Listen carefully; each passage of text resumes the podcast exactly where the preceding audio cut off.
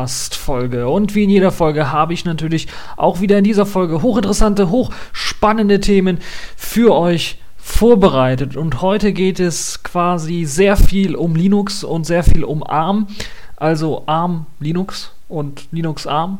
Naja, und deshalb fangen wir auch an mit OpenSUSE 12.2, was es jetzt auch für ARM-Prozessoren gibt. Dann haben wir E17, die Alpha, die nun erschienen ist. MIPS wird verkauft. Apple könnte bald auf ARM-Prozessoren umsteigen. GNOME 3.8 streicht den Fallback-Modus. Steam für Linux, die Beta ist erschienen. Und Apple patentiert Rechteck mit runden Ecken. Ja, wirklich. Fangen wir an zunächst einmal mit OpenSUSE 12.2. Ihr habt es vielleicht schon mal mitbekommen. Ich habe es ja bereits, glaube ich, schon mal in einer Folge erwähnt, dass OpenSUSE tatsächlich auch an einer ARM-Version von SUSE 12 oder OpenSUSE 12.2 arbeitet.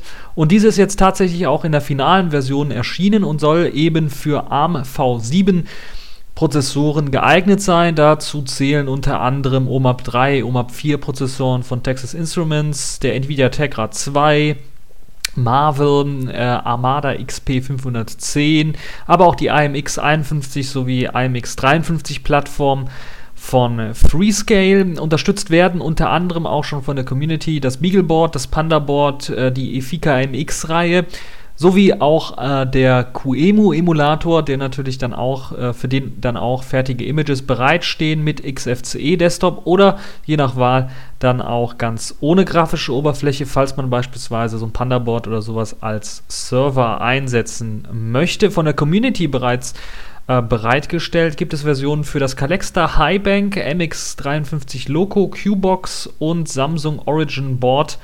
Die sind also auch bereits schon entstanden und können dafür genutzt werden. Ihr wisst es vielleicht, jedes einzelne ARM-Board braucht eben einen speziellen Kernel, um, damit das Ganze da auch tatsächlich auf diesem Board bootet. Das ist halt immer noch äh, der Fall. Außerdem gibt es auch für das ja relativ beliebte ARM-Netbook Toshiba AC100 eine OpenSUSE 12.2er Version. Das basiert, glaube ich, auch auf dem Nvidia Tegra 2 oder Tegra 3, wenn ich mich nicht irre. Ich glaube eher Tegra 2 und kann dann auch genutzt werden. Also falls ihr eines von diesen ARM-Geräten habt, könnt ihr jetzt auch OpenSUSE 12.2 darauf laufen lassen und mal schauen, wie das Ganze denn aussieht. Sehr interessant finde ich, dass es eine recht ausführliche Unterstützungs-Website ähm, oder einen Wiki-Eintrag gibt zu den Unterstützungen, die eben dieses ähm, äh, äh, dieses ARM-Image quasi bietet von, von äh, OpenSUSE oder diese Images bieten.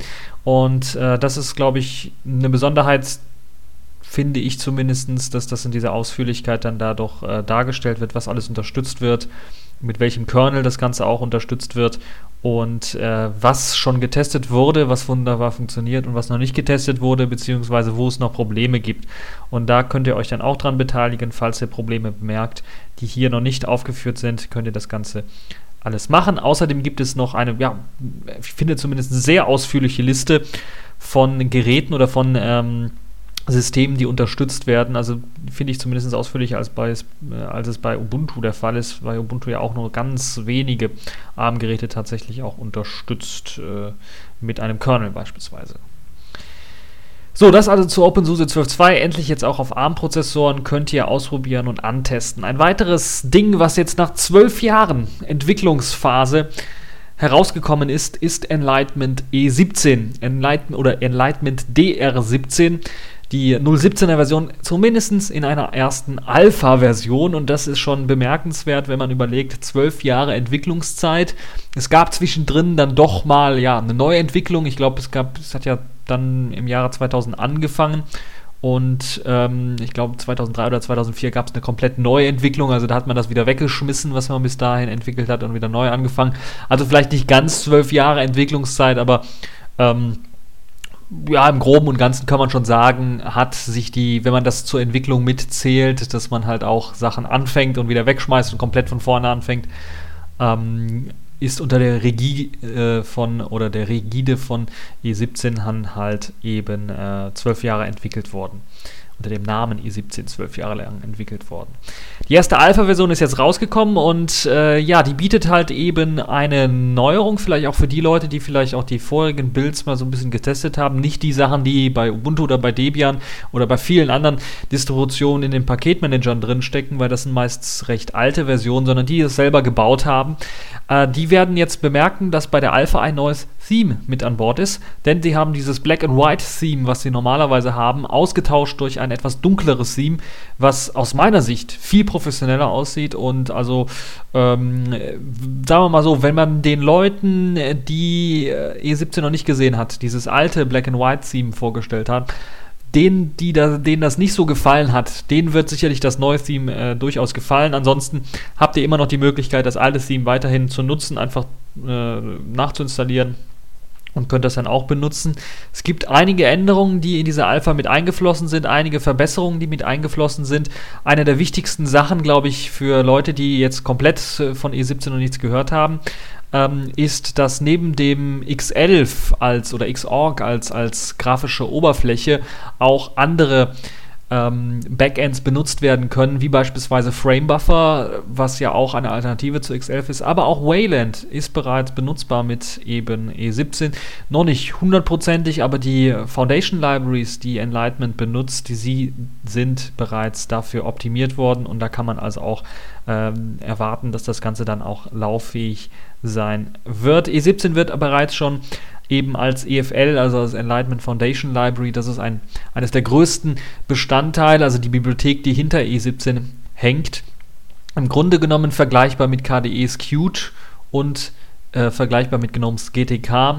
Ähm, bietet das halt eben die größte Grundlage für Programme und wird auch bereits eingesetzt bei einigen äh, Firmen, vor allen Dingen Samsung engagiert sich da sehr stark und baut das ja dann jetzt auch in die Open Source Plattform Tizen mit auf. Und ja, E17, wer das ausprobieren möchte, den kann ich nur empfehlen. Da gibt es eine ähm, Linux-Distribution, an der ich auch ein bisschen mitgeholfen habe, nämlich Snow Linux zu finden unter snowlinux.de. Dort gibt es eine E17-Variante, die äh, zwar dann noch nicht mit der Alpha als äh, auf der ISO ausgeliefert äh, daherkommt, allerdings kann man äh, mit einem einfachen apt-get-update, also es ist eine Debian-basierende Distro, dann äh, die Alpha nachinstallieren. Ansonsten gibt es auch noch, wenn ihr Ubuntu eher mögt, die Body Linux äh, bei der ihr das auch ausprobieren könnt, wobei ich mir gerade nicht sicher bin, ob die schon die aktuelle Alpha mit an Bord haben. Mit dabei bei E17 ist es kein Fenstermanager, sondern tatsächlich ein Desktop, ist dann auch äh, ein Dateimanager beispielsweise und äh, es gibt ellenlange Konfigurationsmöglichkeiten, also etwa so viel konfigurierbar wie bei KDE, vielleicht sogar an der einen oder anderen Ecke ein bisschen was mehr. Und das Ganze ist in Modulen gepackt. Ihr könnt also auch einfach äh, Erweiterungen, äh, Plugins, Module nachladen und dann den Desktop frei gestalten. Da gibt es äh, sehr viele Gestaltungsmöglichkeiten und die Möglichkeit sogar diese Gestaltungsmöglichkeiten oder falls ihr einen Desktop gestaltet habt, dann auch als Profile abzuspeichern, so dass ihr dann ähm, zwischen Profilen hin und her wechseln könnt, was auch eine sehr, sehr nett gemachte Sache ist. Wer E17 noch nicht ausprobiert hat, sollte auf jeden Fall mal ein äh, Live-System herunterladen und das Ganze mal ausprobieren. Möglichst dann versuchen, in einer aktuellen Version auszuprobieren. Da gibt es dann auch weniger Bugs und ähm, ja, das zu E17. Ich werde nochmal ein Video anhängen, was ich gemacht habe zu der E17 Alpha, allerdings in Englisch gemacht habe. Und dort gehe ich ein bisschen was auf die Neuerungen ein, äh, die in E17 mit eingeflossen sind. Die betreffen vor allen Dingen den Dateimanager EFM, der einige Verbesserungen erfahren hat. Aber auch insgesamt ist das System schneller geworden und äh, es wirkt flotter und Bugs sind ausgemerzt worden. Und das ist wirklich eine tolle Sache. Deshalb auf jeden Fall mal, falls ihr ein bisschen genervt seid, vielleicht von Unity, von GNOME 3 so ein bisschen, von den neuen Desktop-Umgebungen, könnt ihr euch mal mit E17 eine Desktop-Umgebung anschauen, die komplett anpassbar ist, aber so leichtgewichtig und vergleichbar mit einem XFCE oder LXDE ist. Und das ist äh, für einige sicherlich eine hochinteressante Geschichte. Gut, das nächste Thema. MIPS verkauft sich quasi und einige Patente gehen an eine ARM Holding. Das hat so ein bisschen Aufsehen erregt, bei mir zumindest. MIPS für diejenigen, die äh, denen das nichts sagt. MIPS ist ein Chip-Entwickler, also ein Prozessorenentwickler im Grunde genommen oder ja allgemein Chip-Entwickler, die auch solche System-on-Chips gemacht haben, ähnlich wie ARM. Also das ist einer der größten Konkurrenten zu ARM. Und ähm, interessant ist, dass die sich jetzt, äh, dass die Firma MIPS quasi verkauft wurde an eine Firma, die sich Imagination Technologies nennt. Und die hat dann auch den ähm, zugehörigen Patente für die MIPS-Prozessoren an eine ARM Holding gegeben, so dass man davon ausgehen kann, dass jetzt viele der Sachen, die bei MIPS in den MIPS-Prozessoren drinstecken, jetzt eventuell auch nach ARM fließen können. Imagination Technologies, wie ihm das nichts sagt, das sind die, die vor allen Dingen für die Grafikserie oder die Grafikkerne der Serie PowerVR bekannt geworden sind. Und die sollen jetzt beispielsweise, also die stecken vor allen Dingen in ARM-Socks und auch in, in Intel Atom war ja auch mal dieser PowerVR-Chip drin. Man kennt es ja vielleicht unter Linux eher die leidige Geschichte mit dem, ähm, wie hieß er, mit dem Pulsboot-Treiber, der für diese Karten rausgegeben worden ist und der immer noch nicht so richtig ja, funktioniert oder zu funktionieren scheint.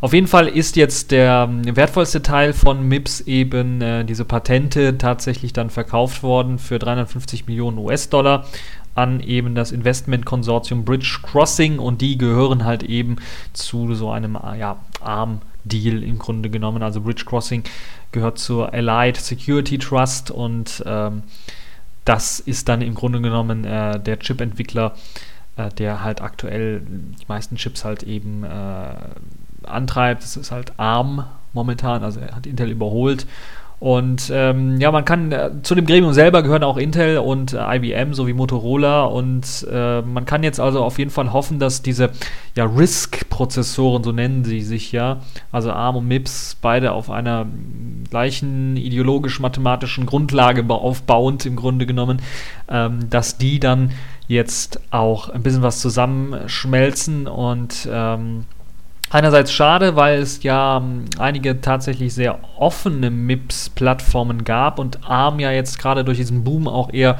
ja, geschlossen ist. Also eher bekannt dafür, dass es geschlossen ist. Und wenn man von MIPS hört, dann hört man meistens, oder fällt mir zumindest im meisten Fall, äh, fällt da vielleicht nichts ein, aber mir fallen dann meistens so ja, sehr offene Plattformen an, wo die ganze Architektur des, des MIPS-Prozessors offen lag und auch äh, offene Treiber dafür entwickelt worden konnten. Ist ja auch einer der Gründe, weshalb sich Richard Stallman so ein Notebook geholt hat, das eben auf dieser MIPS-Architektur basiert, weil halt eben alles offen war. Und ja, jetzt kann man nur hoffen, dass diese ja, Offenheit dieser MIPS-Prozessoren, die meistens gegeben ist, dann auch ein bisschen was in die ARM-Prozessoren mit reinfließt. Und dann können wir auf jeden Fall damit rechnen, dass sich ARM und MIPS dann so weit mh, vereinigen werden, dass wir im nächsten Jahr ähm, also 2013 dann erste ja, Erfolge erzielt werden können in Sachen ja, neue Prozessoren oder Verschmelzung von Technologien. Und da bin ich echt mal gespannt, wie sich das Ganze dann weiterentwickeln wird. Auf jeden Fall keine schlechte Sache. Ähm, ich hätte mir vielleicht so ein bisschen so einen Zweikampf zwischen MIPS und ARM gewünscht, ähnlich wie es bei Intel und AMD mal der Fall war, weil das hat dazu geführt, dass tatsächlich die Prozessoren in einer sehr, sehr kurzen Zeit enorm stark verbessert worden sind. Äh, wie das jetzt aussieht, ja, man hat jetzt im Grunde genommen nur noch interne Konkurrenz in der ARM-Plattform selber. Also man hat ähm, dann halt eben Samsung auf der einen Seite, man hat äh, Texas Instruments auf der anderen Seite und man hat äh, Freescale auf der an, äh, wieder auf der anderen Seite. Also da gibt, da ist schon ein bisschen was Bewerbung, Bewegung drin. Vielleicht nicht ganz so dynamisch, wie es mal damals der Fall war zwischen AMD und Intel, aber mh, mm, äh, ja, es ist schon einiges an Bewegung im Markt drin. Hoffen wir auf das Beste. Apropos ARM-Prozessoren, kommen wir zum nächsten Thema. Es gibt nämlich immer mehr vermehrt Gerüchte, die auftauchen, dass Apple tatsächlich auf ARM-Prozessoren wechseln möchte, dass sie in Zukunft ein bisschen was unabhängiger werden möchten von einem großen Chip-Hersteller, in dem Fall Intel. Wobei ich mir dann die Frage gestellt habe, ja, aber diese ganzen Apple-Prozessoren, Apple A5, Apple A6 und was es da alles gibt, die sind doch, also die in dem, äh, vor allen Dingen in den Smartphones und in dem Tablet von, von Apple verbaut werden, die sind doch eigentlich hergestellt von Samsung. Also so richtig unabhängig machen sie sich ja da nicht. Vielleicht ist das so eher ein Werbegag. Nun ja, auf jeden Fall ist es, ähm, macht es aus technologischer Sicht teilweise Sinn, weil es natürlich dann nicht mehr diese Aufteilung geben muss zwischen iOS und macOS, die ja beide auf einem gleichen Kern doch basieren, nur an der Oberfläche natürlich anders aufgebaut sind. Aber diese Aufteilung auch zwischen Prozessorarchitekturen, also einmal ARM und einmal x86 oder x64, muss dann in dem Fall nicht mehr ge geschehen, sondern man kann das eher zusammenlegen und hat dann eventuell ein bisschen was Arbeitsersparnis, indem man halt, wenn man einen Treiber schreibt, für, den, für die eine Plattform dann auch auf der anderen Plattform nutzen kann. Ähm, ob das jetzt kommen wird, müssen wir schauen. Ich wage das noch so ein bisschen zu bezweifeln. Zum einen, weil die Software einfach noch nicht dafür reif ist. Also die Desktop-Software ist noch nicht für ARM-Prozessoren ähm, reif oder für eine einfache Portierung auf ARM-Prozessoren reif. Zum anderen ist es ja auch ein Problem, dass eben ähm, die ARM-Prozessoren selber nicht mehr so, nicht ganz so leistungsstark sind wie eben die x86-Prozessoren aktuell und dass es aktuell auch keine 64-Bit ARM-Prozessoren gibt. Die sollen ja dann erst äh, mit dem äh, was war es, A57 und A, also Cortex A57 und Cortex A53 dann in, äh, im Jahr 2014 erscheinen. Deshalb gehe ich da stark von aus, dass jetzt im nächsten Jahr eventuell vielleicht eine Ankündigung kommt, aber dass der Switch dann auf ARM-Prozessoren von Apple nicht so schnell begangen wird. Zum einen ist das dies, zum anderen muss man natürlich bedenken, Apple hat es ja damals äh, auch schon einen Switch von PowerPC auf x86 gemacht, weil sie einfach gesehen haben, x86 ist halt eben die Zukunft. Und ähm, das hat natürlich viel für, für Verärgerung gesorgt, natürlich auch dafür, gesorgt, dass einige Programme halt umgeschrieben werden mussten. Es gab da zwar eine sehr, sehr gute Emulationsschicht, die einem ermöglicht hat, auch die alten PowerPC-Programme weiterhin auszuführen, aber es gab in den Programmen selber natürlich dann auch, äh, wurde zweigleisig gefahren, was auch so ein bisschen die Entwicklung gestoppt hat. Es gab zwar die Möglichkeit, Universal Binaries auszuliefern, wo also im Grunde genommen das Binary doppelt so groß war, weil einmal eine hm, eine, also eine PowerPC-Version mitgeliefert wurde und einmal eine x86-Version mitgeliefert wurde. Ähm, ob man das jetzt mit für ARM-Prozessoren dann auch nochmal machen will, ich wage es so ein bisschen zu bezweifeln. Also zumindest würde ich nicht sagen, dass das im nächsten Jahr der Fall sein wird. Auf jeden Fall wäre es interessant, gerade da Apple ja vermehrt auch sehr, sehr dünne Geräte baut, Geräte, die mh, ja im Grunde genommen ähnlich wie diese Tablets wenig Strom verbrauchen sollen, lange Akkulaufzeiten haben sollen und gleichzeitig sehr, sehr viel Leistung bringen sollen. Und da bin ich echt mal gespannt, wie sich das weiterentwickeln wird. Momentan sehe ich es noch nicht so. Einer der Gründe ist beispielsweise auch die Unterstützung von RAM. Da sieht es ja so aus, dass, ähm, glaube ich, bei ARM-Prozessoren maximal bei den Architekturen 4 GB RAM verbaut werden können. Und wenn man uns einige von den MacBook Pros beispielsweise anschaut, da ist ja das minimal gerade mal 4 GB RAM. Und äh, deshalb würde ich mal sagen, das dauert noch ein bisschen, bis Apple da auf ARM-Prozessoren umschwingt. Dass sie umschwinken werden, ist ist auch noch nicht sicher. Es ist halt nur immer ein, ähm, ja, ein sogenanntes Gerücht, was äh, dafür sorgt, dass man eventuell bei Apple äh, ein bisschen was unabhängiger werden möchte und ein bisschen was mehr halt eben in Richtung ARM-Prozessoren gehen möchte. Vielleicht mit dem 64-Bit-Kern Cortex A57 oder sowas im Jahre 2014.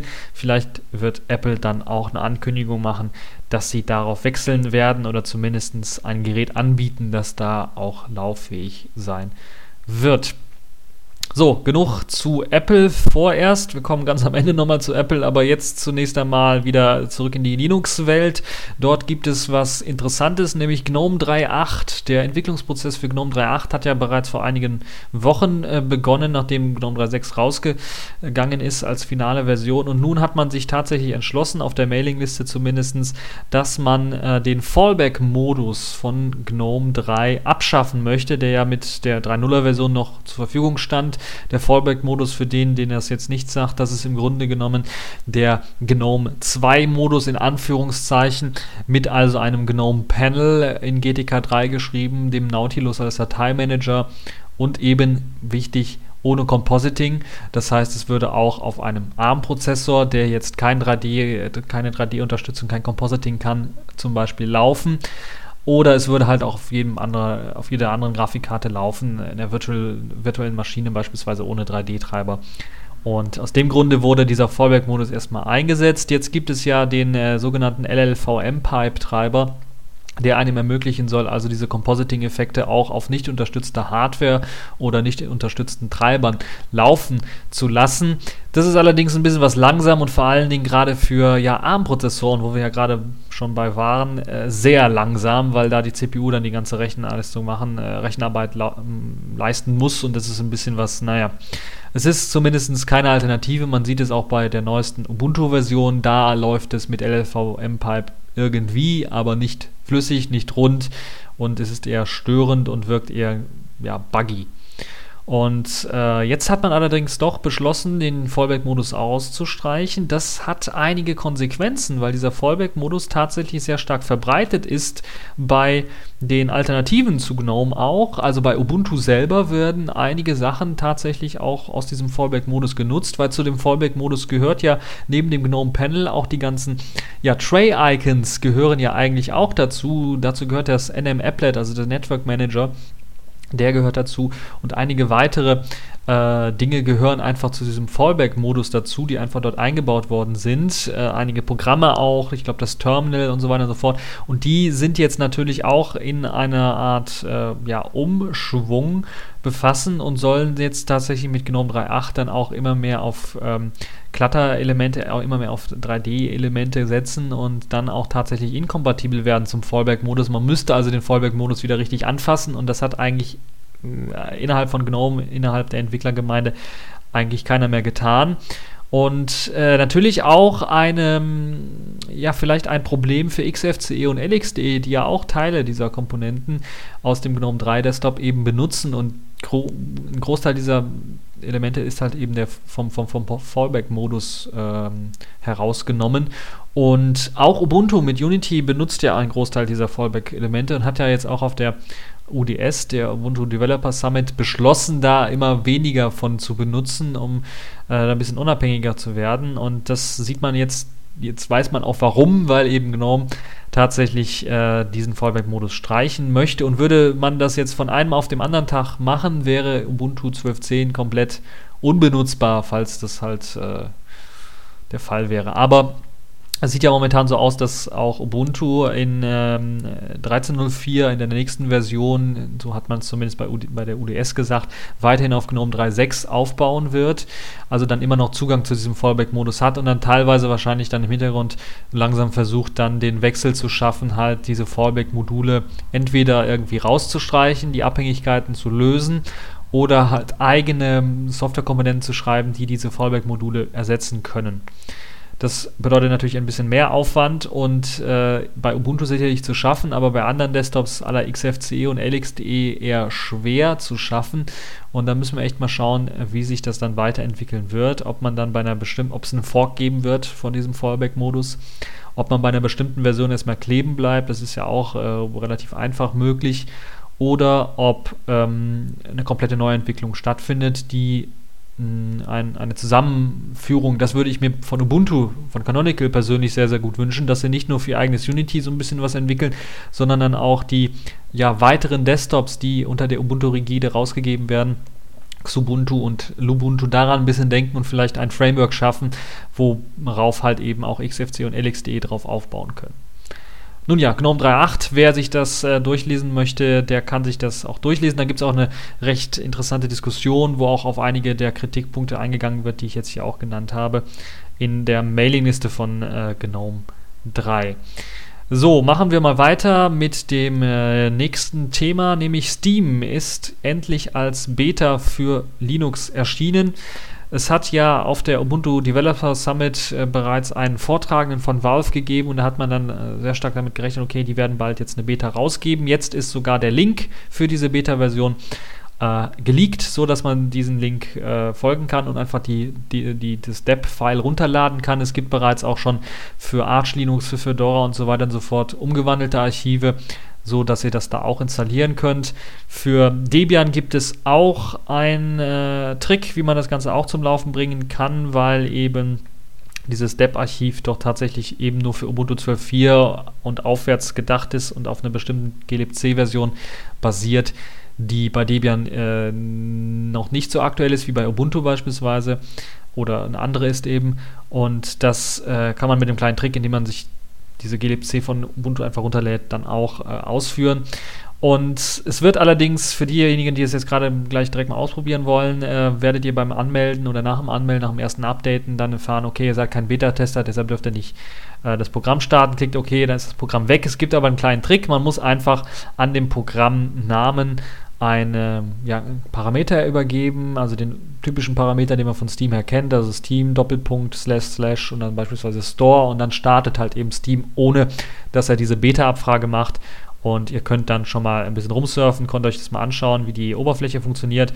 Und ihr könnt sogar einige Spiele testen. Ich habe mir, mh, hm, na, wie hieß es, das Spiel, ich habe es gerade vergessen, ähm, also ein, eine Demo-Version von einem Spiel, ich schaue mal gerade nach, wie das äh, Spiel hieß, ähm, habe ich mir ähm, runtergeladen. Das Spiel heißt World of Goo. World of Goo, die Demo konnte ich mir runterladen.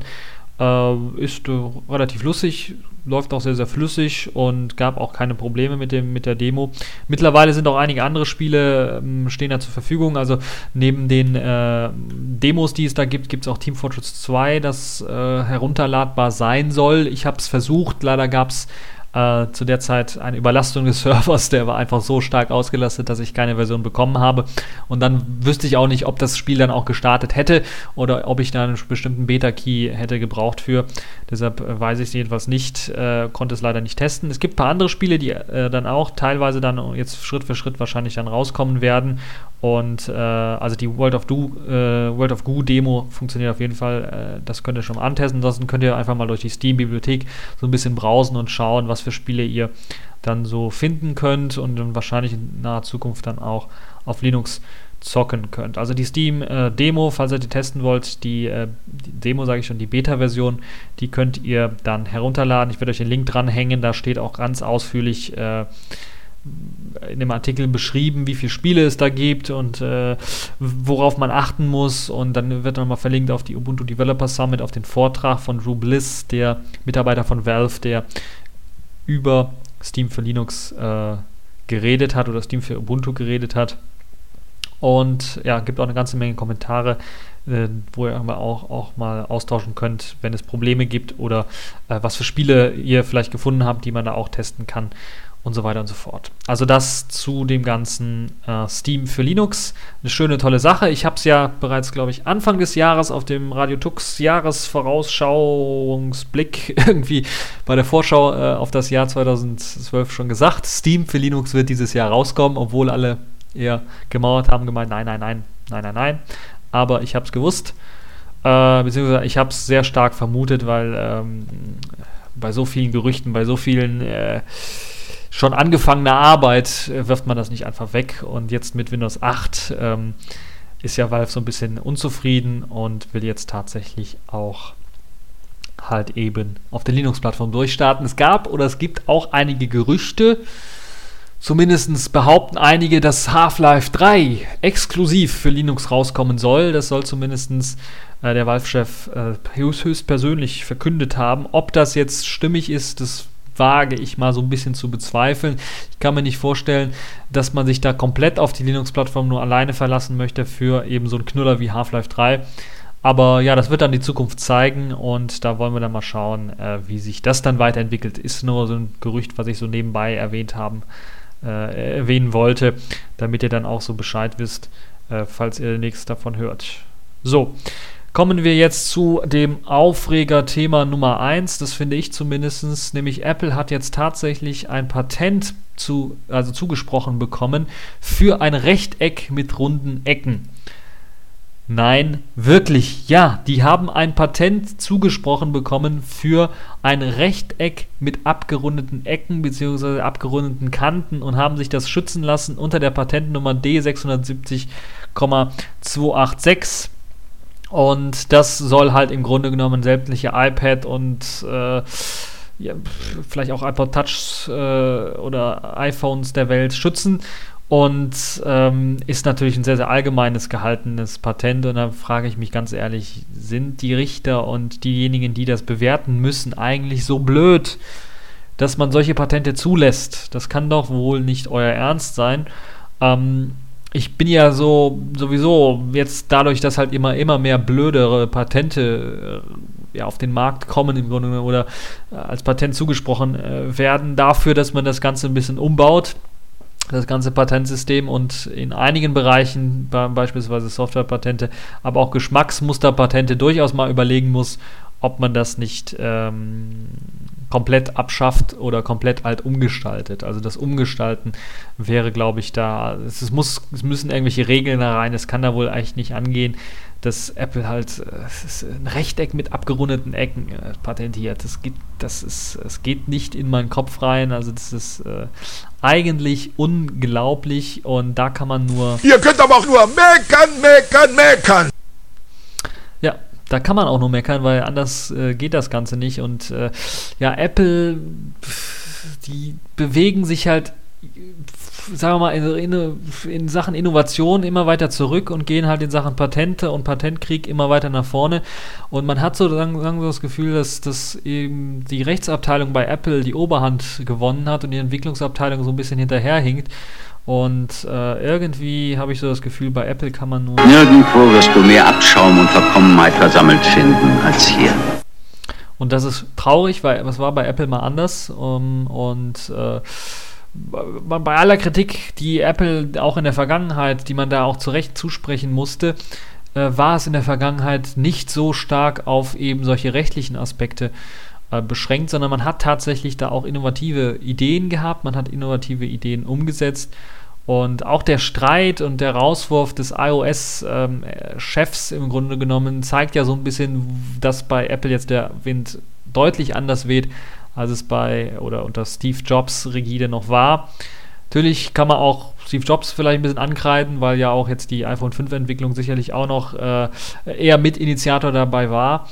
Ähm, trotzdem denke ich mir natürlich, dass äh, Apple im Allgemeinen fehlt da so ein blockierender Typ, der sagt, okay, das oder das oder das Test, das Testen an äh, sich ist vielleicht ein bisschen zurückgegangen.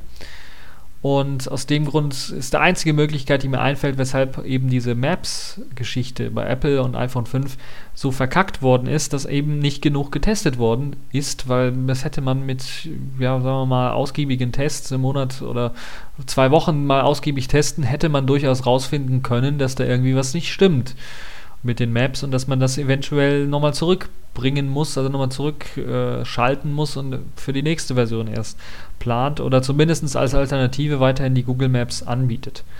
Nun ja, das äh, zu Apple im Allgemeinen, also der Verfall von Apple so ein bisschen, äh, der zeigt sich hier jetzt nochmal ganz deutlich und Apple macht sich damit keine Freunde. Und äh, das ist auch eine Sache, so die äh, in letzter Zeit bei Apple so ein bisschen abhandengekommen ist, so das Gefühl dafür, wie man äh, sich selber nicht in der Öffentlichkeit zeigen sollte oder das verhindern, sich in der Öffentlichkeit unbeliebt zu machen. Dieses, dieses Gefühl, das fehlt so ein bisschen bei Apple nach dem Weggang von Steve Jobs. Vielleicht war es auch zu Ende, als Steve Jobs nicht mehr so sehr beteiligt war, auch schon weg. Ich bin mir da nicht so sicher. Man, Im Nachhinein ist man ja immer geneigt, so ein bisschen das Ganze zu glorifizieren, was Steve Jobs gemacht hat. Ähm, nun ja, hoffen wir mal, dass sich das in Zukunft ändert, dass es besser wird, dass eventuell auch die Firmen sich mal zusammensetzen und sagen, hey, so geht das nicht mehr weiter mit den Softwarepatenten, wir beschließen jetzt einfach. Das wäre unter den großen Firmen zumindest ein enormes Signal zu beschließen, wir werden uns jetzt nicht mehr gegenseitig wegen Patentverletzungen verklagen, sondern wir werden nur noch mit Innovationen bestechen und mit Innovationen gegeneinander kämpfen. Da ist allerdings das Problem, dass natürlich äh, mittlerweile teilweise bei einigen Firmen diese Rechtsabteilungen so groß sind, dass sie, ja, ich will es mit dem unbeliebten Wort systemkritisch mal sagen. Das heißt, wenn man die da was piesacken würde, ein bisschen was kürzen würde, dann gäbe es vielleicht Probleme bei der einen oder anderen Firma und äh, würde vielleicht zu einem, ja, aus, zu einem, zu einem Ungleichgewicht führen bei, ein, bei, bei einigen Firmen. Und das ist halt das, äh, was dann äh, vielleicht da dem entgegensteht, meiner Vision, dass man sich zusammensetzt und sagt, wir lassen das mit den Patenten. Nun ja, wollen wir mal hoffen auf das Beste. Ich will ja immer das, das Positive sehen in, in, äh, in der Technologie und, und, und in äh, der Zukunft und hoffen wir mal, dass das Ganze sich dann ein wenig verbessert, dass das Ganze dann doch äh, sich in Zukunft dann löst und dass Apple äh, diesen Quatsch hier nicht mehr wiederholt. Der ja äh, durchaus äh, also sehr fragwürdig ist und kann man nur hoffen, dass dann vielleicht mal einer dagegen klagt und dass dieses Patent dann äh, Apple wieder aberkannt wird. Wegen Trivial und so weiter. Nun ja, das war's schon für diese TechView Podcast Folge. Ich hoffe, es hat euch gefallen. Ich hoffe, ihr hattet äh, genug Informationen für diese Woche. Es gab natürlich eine ganze Menge von weiteren Sachen. Gerade diese Steam-Geschichte habe ich jetzt ein bisschen was klein gehalten, weil es gibt es gab für mich nicht viel zu testen. Neben der World of Goo Demo gab es halt nicht viel. Gibt natürlich viele Spiele, die man da ausprobieren kann. Äh, ist natürlich ein, ein große News für alle, irgendwie jetzt mal zu sehen, okay, Steam ist für Linux draußen in der Beta und es läuft schon recht ordentlich, recht flüssig, also der Client zumindest. Man kann da gut mit rumsurfen und, und äh, ich hatte auch keinen einzigen Absturz bisher. Also das ist schon mal eine gute Sache. Es muss hier und da noch was Arbeit gemacht werden in äh, Sachen Integration. Beispielsweise hat mir ein System-Tray-Icon noch gefehlt. Das wäre vielleicht so eine Sache, die man äh, vielleicht in Zukunft dann auch erwarten kann. GNOME 3.8 streicht den Fallback-Modus. Das ist eine wichtige Information, fand ich. Äh, ist eine wenig Information erstmal, aber der ganze Rattenschwanz, der da drunter hängt, also Ubuntu mit Unity, das sehr stark immer noch auf Fallback-Komponenten setzt, LXDE und Xubuntu, die sehr stark darauf setzen und äh, viele andere Distributionen, die auf diesem, die quasi den Fallback-Modus als Standard-Desktop, einen modifizierten Fallback-Modus als Standard-Desktop benutzen, sind natürlich jetzt so ein bisschen, mh, mm, die haben jetzt Trouble. Also die haben jetzt richtig Probleme und müssen müssen sich jetzt überlegen, was machen sie. Und da wäre es natürlich schön, äh, wenn jetzt äh, so eine Firma wie Ubuntu dahergehen würde oder eine Firma wie Canonical dahergehen würde und für Ubuntu dann vielleicht eine Alternative schaffen würde, ähm, die dann auch andere benutzen könnten. Das würde zumindest äh, Ubuntu aus der ja, Community, also vermeintlich community-feindlichen ähm, Position, in die sie die letzten Monate immer reingedrängt worden sind, dann vielleicht wieder ein bisschen was raus drängen und vielleicht mal wieder positive Nachrichten in Sachen Ubuntu und Canonical bringen. Apple auf ARM-Prozessoren halte ich persönlich nicht für komplett unrealistisch. Das ist eine sehr realistische Einschätzung. Die Verschmelzung von iOS und macOS 10 schreitet ja voran und würde unter dem Gesichtspunkt auch Sinn machen. Allerdings halte ich es bisher noch für verfrüht, weil eben die Leistung noch nicht da ist bei den ARM-Prozessoren. Mit dem Cortex A15 hat man bereits schon sehr, sehr ordentliche Leistung, kann man da rausholen. Aber diese Leistung gerade für Videoschnitt, das muss man ja auch überlegen. Apple ist ja das Multimedia-System schlechthin. Wenn ich so überlege, Firmen, die Videoschnitt oder die mit Multimedia-Sachen zu tun haben, haben zumeist mindestens auch ein Apple-Gerät da irgendwie rumstehen und machen da auch ein bisschen Videoschnitt und so weiter und so fort. Deshalb ist Apple ähm, da auch sehr stark in dem Markt und ich glaube nicht, dass man, bevor man die Hardware hat, die ähnliches leisten kann wie die Vorgänger-Hardware, wird man nicht einfach so Hals über Kopf auf ARM-Prozessoren wechseln. Im, äh, sagen wir mal, im Mac Mini-Bereich, wo es darum geht, so eine Art äh, Home-Theater-PC zu schaffen oder sowas, da könnte ich mir durchaus vorstellen, dass man da vielleicht bei Apple wechselt. Vielleicht auch ein MacBook Air mit ARM-Prozessor äh, rausbringt, falls Leute sehr, sehr lange Akkulaufzeit haben wollen. Äh, vielleicht auch einen Hybrid, das ist auch durchaus denkbar, einen MacBook Air mit ARM-Prozessor für, äh, für lange Laufzeit, ARM-Prozessoren für lange Laufzeit haben äh, möchte und dann x86, wenn man richtig Videoschnitt, äh, also richtig High-End-Power braucht. Könnte ich mir durchaus vorstellen. Äh, müssen wir mal schauen, wie sich das in Zukunft weiterentwickeln wird. MIPS wird auf jeden Fall jetzt auch mit einigen Patenten und einigen Produkten, die MIPS erfunden hat, immer mehr in Richtung ARM, SOX mit hineinfließen, da MIPS eben gerade seine Patente auch, seine ganzen Technologien dann quasi an eine ARM-Holding gegeben hat. Mm, und OpenSUSE 12.2 wird jetzt auch bei den ARM-Prozessoren mitmischen, auch eine tolle Sache, wie ich finde. Und ganz gut auf ARM-Prozessoren, um das Ganze mal ein bisschen abzuschließen, läuft auch E17. Um, und ich bin richtig gespannt, wie sich E17 jetzt weiterentwickeln wird. Ich bin vor allen Dingen gespannt, ob es dann auch Programme die in dem EFL geschrieben sind, in der Enlightenment Foundation Library geschrieben sind, auch auf oder zum Release von E17 es schaffen, dann in einer zumindest Beta-Version rauszukommen, so dass man nicht immer nur auf Qt oder äh, GTK-Anwendungen angewiesen ist. Ähm, gerade weil die Integration von diesen, auch was das Theme angeht, nicht immer hundertprozentig ist. Und aus dem Grunde würde ich mir das doch stark wünschen E17 hat aber viel Konkurrenz. Also KDE und GNOME sind schon eine große Konfer äh, eine Konkurrenz und dann natürlich auch Unity auch nochmal als, als ganz große Konkurrenz. Aber E17 hat die Chance, dass sie sehr gut skalierbar sind von einem ja etwas schwächeren Smartphone hin bis eben zu einem High-End-PC, wo man Videoschnitt mitmacht mit einer bombastischen Auflösung und so weiter und so fort. Man hat halt eben durch diese zwölf Jahre oder sagen wir mal äh, minus drei Entwicklungszeit gerade der äh, Enlightenment Foundation Library ist doch geschafft, eine Bibliothek auf den Markt zu bringen, die durchaus mit, mit Qt mithalten kann, was äh, Funktionalität und was Skalierbarkeit auf verschiedenen Geräten angeht. Und das ist tatsächlich bemerkenswert, wenn man ja vor dem Hintergrund, äh, dass halt eben vor acht Jahren, ähm, vor, vor neun Jahren es keine Smartphones in dem Sinne gab. Und das, äh, das dann doch so kontinuierlich weiterentwickelt werden konnte, verdankt man natürlich auch der Modularität im Aufbau äh, von EFL. So, das war es jetzt aber wirklich für diese TechView Podcast Folge. Ich hoffe, sie hat euch gefallen und bis zur nächsten Folge.